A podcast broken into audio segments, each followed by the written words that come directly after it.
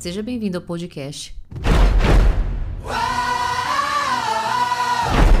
Histórias da Dona Ana.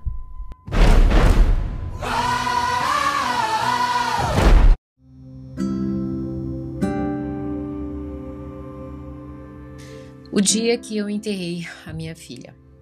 Esse é o episódio 1 da Histórias da Dona Ana e você deve estar se perguntando: meu, ela vai começar o podcast dela com uma história tão triste? Pois é. Sabe que. Bom, você chegou aqui muito provavelmente sabendo que eu sou uma psicóloga que faz conteúdo para as plataformas digitais, né? E as pessoas muitas vezes me perguntam: por que, que você não faz um vídeo sobre o luto?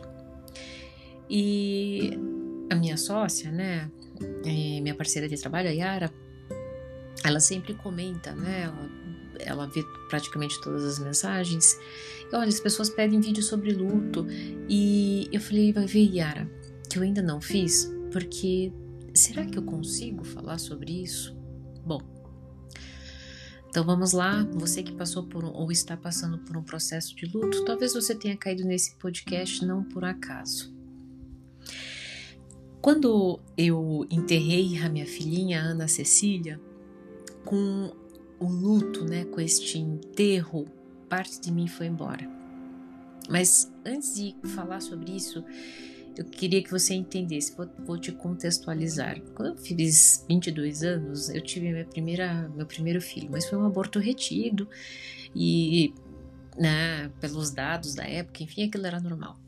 Bom, passado um tempo, com 25 anos, engravidei novamente da Ana Cecília. Mas a Ana Cecília, é, já naquela é, ecografia morfológica, eu, nós descobrimos que ela tinha pseudohermafrodismo e toda a minha gestação foi um caos, porque a gente tinha que tirar líquido né, da barriguinha dela, porque como ela não tinha uma genitália, ela tomava o líquido amniótico, aquilo acumulava no abdômen dela e precisava ser retirado, porque aquilo prejudicava outros órgãos. Bom, a chance de sobrevivência era muito pequena. Mas você que é mãe que está me escutando, você nem precisa ser mãe, pai também, sabe que a gente vai até o último minuto, né, na esperança de que seu filho se recupere. Bom, eu tive um suporte maravilhoso da doutora Ana, um ser maravilhoso que é, me encontrou na rede pública de saúde, mas como estava fazendo uma especialização em medicina fetal em uma outra instituição particular, ela é, pediu para que essa instituição me ajudasse, né? Então eles me deram todo o suporte e eu fiz todas essas punções é, pelo particular para eles poderem estudar. Bom, eis que chegou o grande dia do parto da, da Ana Cecília. E foi uma uê, aquela a, a, sala de parto, um monte de, um monte de gente, né? E eu, eu fui até o último minuto tentando salvá-la.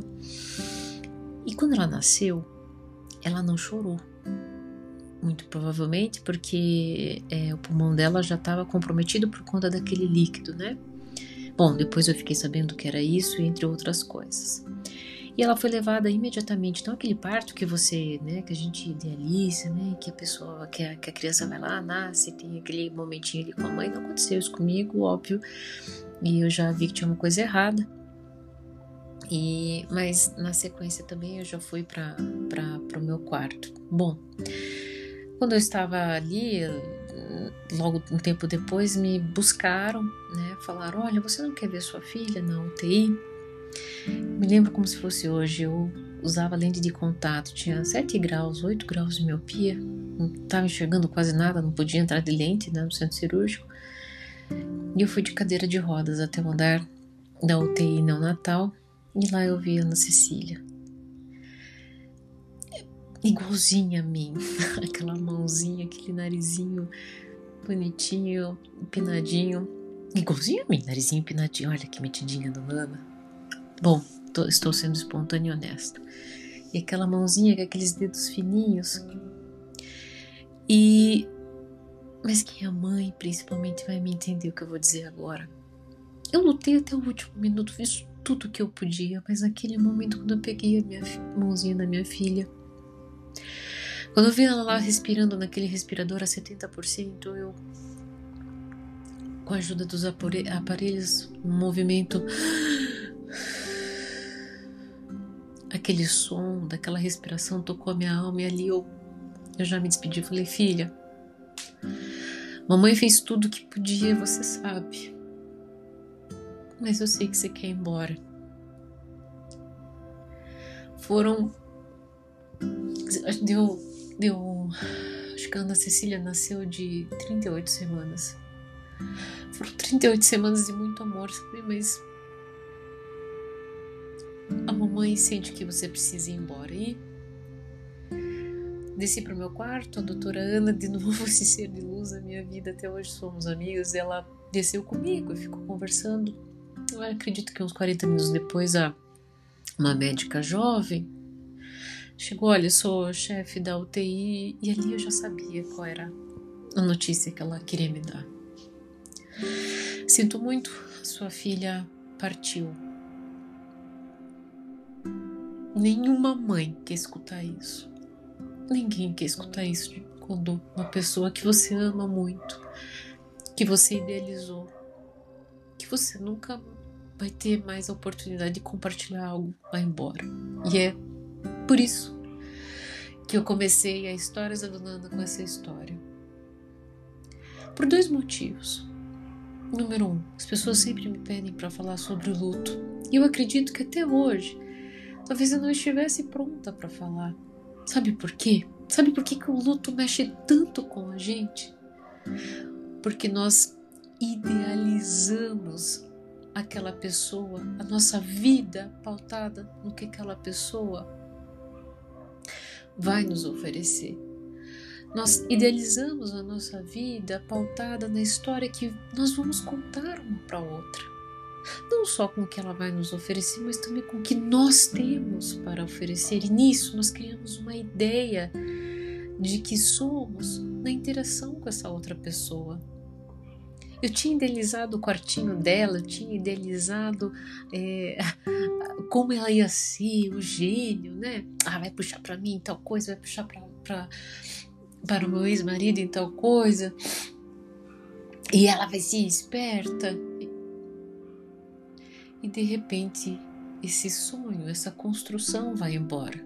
E é isso que é tão difícil de lidar com o luto. Nós sabemos que a morte um dia vai chegar.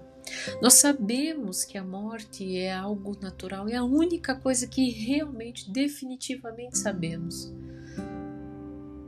Mas nós nunca sabemos quando, como. E quando ela chega, o que vai embora? Não é a pessoa, é a ideia que criamos dessa pessoa e a interação na nossa vida. E isso nos preenche.